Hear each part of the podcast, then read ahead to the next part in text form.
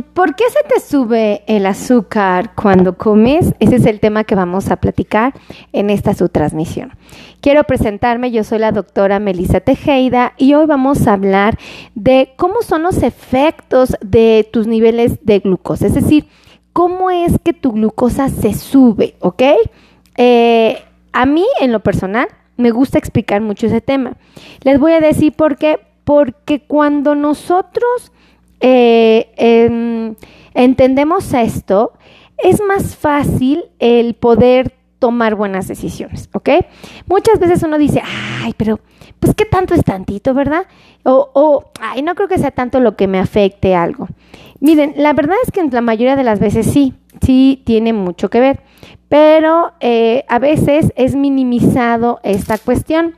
Entonces, pues hay que tomarlo en cuenta, ¿vale? Perdónenme, se me rompió una uña y no hay como proteger y avisarle a tu cerebro que no puedes usar bien el dedo, ¿no? Para todos los que me están escuchando en podcast, les platico que me fracturé una uña y entonces me estoy poniendo Durex alrededor de ella para este avisarle a mi cerebro que el dedito está frágil, ¿no? Entonces, ese tipo de cosas que uno tiene que hacer, ¿no? Todas las mujercitas nos pasa. Ay, oigan, su doctora Meli nunca trae uñas largas, ahora sí anda bien presumida, muy femenina, ¿verdad? Ya que toda la vida he parecido un cavernícola. Pero bueno, vamos a hablar del tema porque si no me voy a echar cotorreo. Eh, ¿Por qué se te sube el azúcar cuando comes? Miren, eh, cuando nosotros comemos, elegimos ¿no? varios elementos en la dieta. Normalmente pues comemos carnitas o proteínas, ¿no? Usamos pollo, usamos res o carne de puerco, o usamos pescadito, o usamos cordero, ¿verdad? Eh, ¿Qué más usamos como fuente de proteína? Huevo. Entonces, todo eso se llaman proteínas. Normalmente la mayoría de nosotros sí lo ocupamos, ¿verdad? También, ay, qué bonita muñeca me pusieron con los deditos arriba. Eh, salúdenme, por favor, pónganme hola, mándenme un muñequito aquí en la cajita de los comentarios. Eh, normalmente, pues siempre lo acompañamos, ¿no? Nos gusta mucho ponerle arrocito, le gusta, nos gusta ponerle frijolito, nos gusta ponerle, eh, ¿qué más nos gusta, no? Este, ay, es que son muchas cosas. Yo creo que frijolitos y arroz son como nuestros más favoritos, ¿no? Normalmente. Eh, a veces lo acompañamos de una grasa muchas veces desafortunadamente elegimos de mala calidad, como la crema o la mayonesa y todo esto. Eh, a veces hay quienes eh, pueden elegir de mejor calidad, como el aguacate, ¿no? Y bueno, hay quienes afortunadamente han concientizado que los vegetales son indispensables en cualquier comida. Ok, si yo decido eh, acompañar, bueno, si yo como arroz, se me va a subir mi glucosa, ¿ok? Probablemente si yo elijo combinar el arroz integral con el frijol, no se me va a subir tanto la glucosa. Y cuando se me suba, si elijo porciones adecuadas, por ejemplo, si yo como un poquito de arroz, como por ejemplo, aquí tengo cuánto de arroz, tengo mm, tres, un tercio de la taza, es arroz integral y lo acompaño de media taza de frijoles, se me va a subir mi glucosa. Pero va a ser menos rápido que si fuera arroz blanco, ¿ok? Con frijoles. Entonces, eh, ¿cómo, por qué se te sube la glucosa? Porque estos alimentos tienen carbohidratos.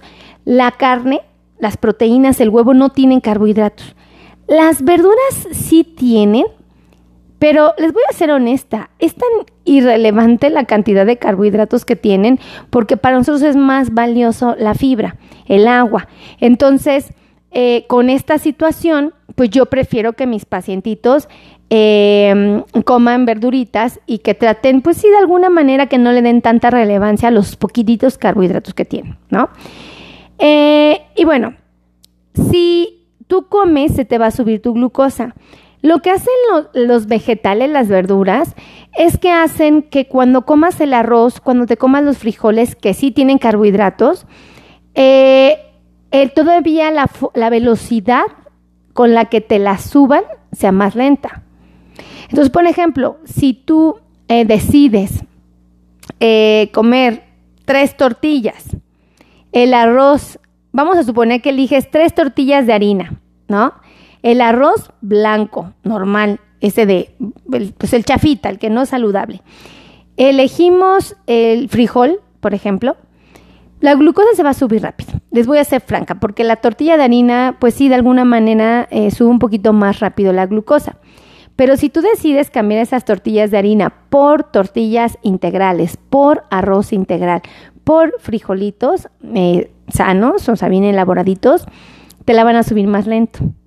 Y todavía si tú le agregas eh, la verdura, todavía es más lento. Entonces eso está padre porque todos estamos buscando que cuando se suba la glucosa lo haga lento. A diferencia de que si tú decides tomarte un litro de jugo de naranja. Cuando te tomas el litro de jugo de naranja, lo que estás haciendo es hacer que esos carbohidratos de la naranja te la disparen. Porque la naranja, cuando se vuelve jugo, ya no tiene fibra. Entonces, ya no tiene quien te ayude a que sea lento el proceso. Esa es la realidad. Entonces, tú tienes que reflexionar y pensar eh, cómo quieres que sea la velocidad con la que se suba tu glucosa. Se te va a subir casi lo mismo, pero tú quieres que sea lento. Esa es la verdad. Entonces, eh, vamos a buscar la manera. Vamos a imaginar que comes eh, dos nopales, un pedazo de ah, pescado, le pones, em, ¿qué te gusta? Hay unos garbancitos bien preparados, bien ricos, y te lo comes con un bolillo completo, ¿no? Fíjate. ¿Y qué es lo que tienes que hacer? Ayudarle a tu cuerpo a que los garbanzos que tienen carbohidratos y, tus, y tu bolillo que tiene carbohidratos no te la disparen. Entonces, ¿qué tienes que hacer? A fuercitas tienes que acompañarlos de vegetales, a fuercitas, y de carne. ¿Y qué mejor que le puedas agregar grasa buena? Te voy a decir por qué. Porque el bolillo sí te va a subir tu glucosa y lo va a hacer rápido, relativamente. ¿eh? El garbanzo también. Entonces, tienes que hacer que sea más lento. ¿Cómo lo vas a hacer? Bueno, primera, vas a elegir un bolillo que sea más lento para que te suba la glucosa. El integral, ¿no? Ahí está el secretazo. Los garbancitos los vas a acompañar de algo que los vuelva todavía más lentos, ¿no? Ah, pues le picas un aguacatito ahí, ¿no? A tus garbancitos para que con limoncito y sal. Ay, Dios mío, qué cosa tan deliciosa. Hasta jitomatito le puedes picar ahí poquito para que te sepan bien sabrosos, ¿no? Mira, ya empecé a salivarlo. Y finalmente, los dos nopalitos. Si te das cuenta, los nopales, como tienen fibra, hacen que sea mucho más lenta la forma en que te va a subir tu glucosa, el garbanzo y el bolillo. Si te das cuenta? Entonces, la grasa es exactamente lo mismo, pero le sugiero que sea grasa buena y pues el, pescado no te va a subir nada a tu glucosa. Entonces, tú tienes que buscar la manera de que sea más lento el proceso. ¿Por qué te sube tu glucosa? Porque hay alimentos que tienen carbohidratos y otros que no. Los vegetales casi no tienen, las carnes no tienen, ¿ok? Em, entonces no tienen. Las grasas tampoco lo tienen, ¿ok? Hay grasas que sí tienen un poquito, pero bueno, igual, a mí me gusta ignorarlos al principio para que no, no, los haga bolas. Entonces, ¿qué es lo que sí te va a subir tu glucosa? Ok, los cereales. Todo lo que haya sido un granito que se pudo pulverizar, que se pudo hacer una harina, que se pudo mezclar con agua y que se puso a hornear. Ejemplo, galletas, tortillas, pan, hot cakes, ¿no? Esos son los cereales. Eh, el arroz, ¿no? Otro grupo que tiene carbohidratos, las leguminosas, los frijoles, las lentejas, los garbanzos, las habas, por ejemplo. ¿Qué otro? ¿Qué más les gusta que haya que tenga carbohidratos? Ah, cereales. Ah, las frutas tienen carbohidratos. Las frutitas, fíjense, la fresa, los duraznos, la mandarina, las guayabas, las moras, eh, ¿qué más? La sandía, el melón, todos estos son también capaces de subir tu glucosa. También los lácteos. Pero aquí quiero hacer mucho hincapié porque luego hay confusión. Cuando hablamos de lácteos, yo nada más les estoy citando al, al yogur y les estoy citando a la leche. Si ustedes me dicen crema, mm, no es, bueno, sí es un lácteo, pero lo que le predomina es la grasa. Entonces yo digo, ah, este no lo consideren lácteo, para afuera, ¿no? Queso, mm, tampoco lo consideren lácteo, para afuera, le predomina la grasa, ¿ok? Y grasa mala. Entonces, los lácteos sí tienen carbohidratos, ¿ok? ¿Cuáles están libres de carbohidratos? Prácticamente libres, ¿ok? Las verduras están prácticamente libres de carbohidratos. Las carnes están prácticamente libres de carbohidratos, todo lo que es proteína. Em, y las grasas buenas, ¿ok? Están prácticamente libres de carbohidratos. Y la pregunta es, ¿cuáles son aquellos que te van a disparar tu glucosa. Así que tú dices, ay, no puede ser. ¿Quiénes son así esos que son una pesadilla? El grupo que se llama azúcar.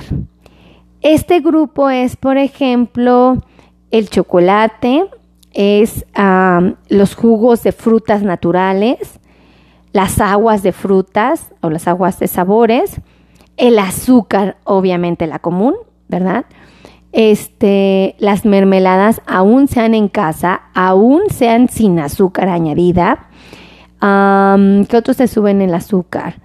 Bueno, pues tiene sentido que la miel la suba, la gelatina te la suba, este, sí, el caramelo, ¿verdad? El caramelo te sube el azúcar, mm, las jaleas, los jarabes, hay jarabes bien azucarados. Todos estos te suben el azúcar. Entonces, son de los que te tienes que cuidar. Entonces, ¿por qué se te sube el azúcar? Porque lo que estás eligiendo comer tiene carbohidratos. ¿Ok? Y en la dieta del paciente con diabetes tenemos que cuidar principalmente lo que estamos comiendo con carbohidratos. Esa es la verdad. Entonces, no caigan en pánico. Ahí está la solución. Eh, si quedó claro el concepto. Si no quedó claro el concepto, me lo pueden preguntar, pero escríbanmelo aquí en la cajita de los comentarios. Háganme saber sus dudas, de qué tema quieren que les hable, ¿ok?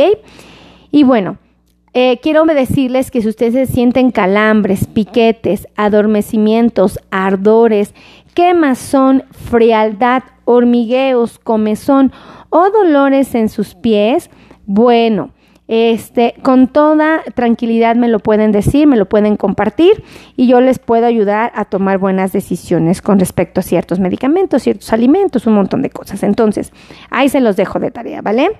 Eh, Súper importante.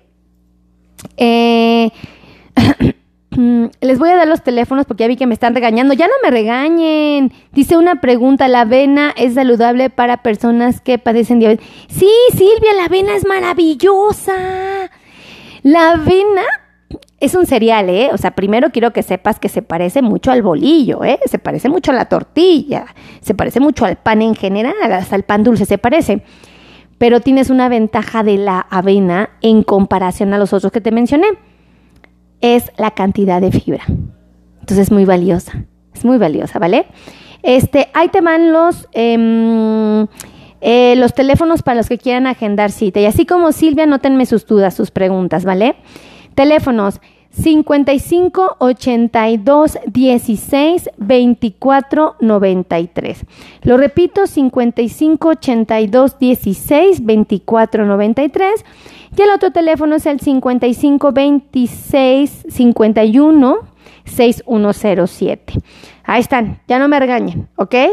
Y bueno, pues quiero darle las gracias a todos los que están aquí. Para mí es una bendición de Dios que estén formando parte de estos videos, de estas podcasts. Eh, realmente me siento muy agradecida, de verdad. Gracias. Y bueno, pues quiero decirles que nos vemos en la siguiente transmisión. Los amo a todos. Bye bye.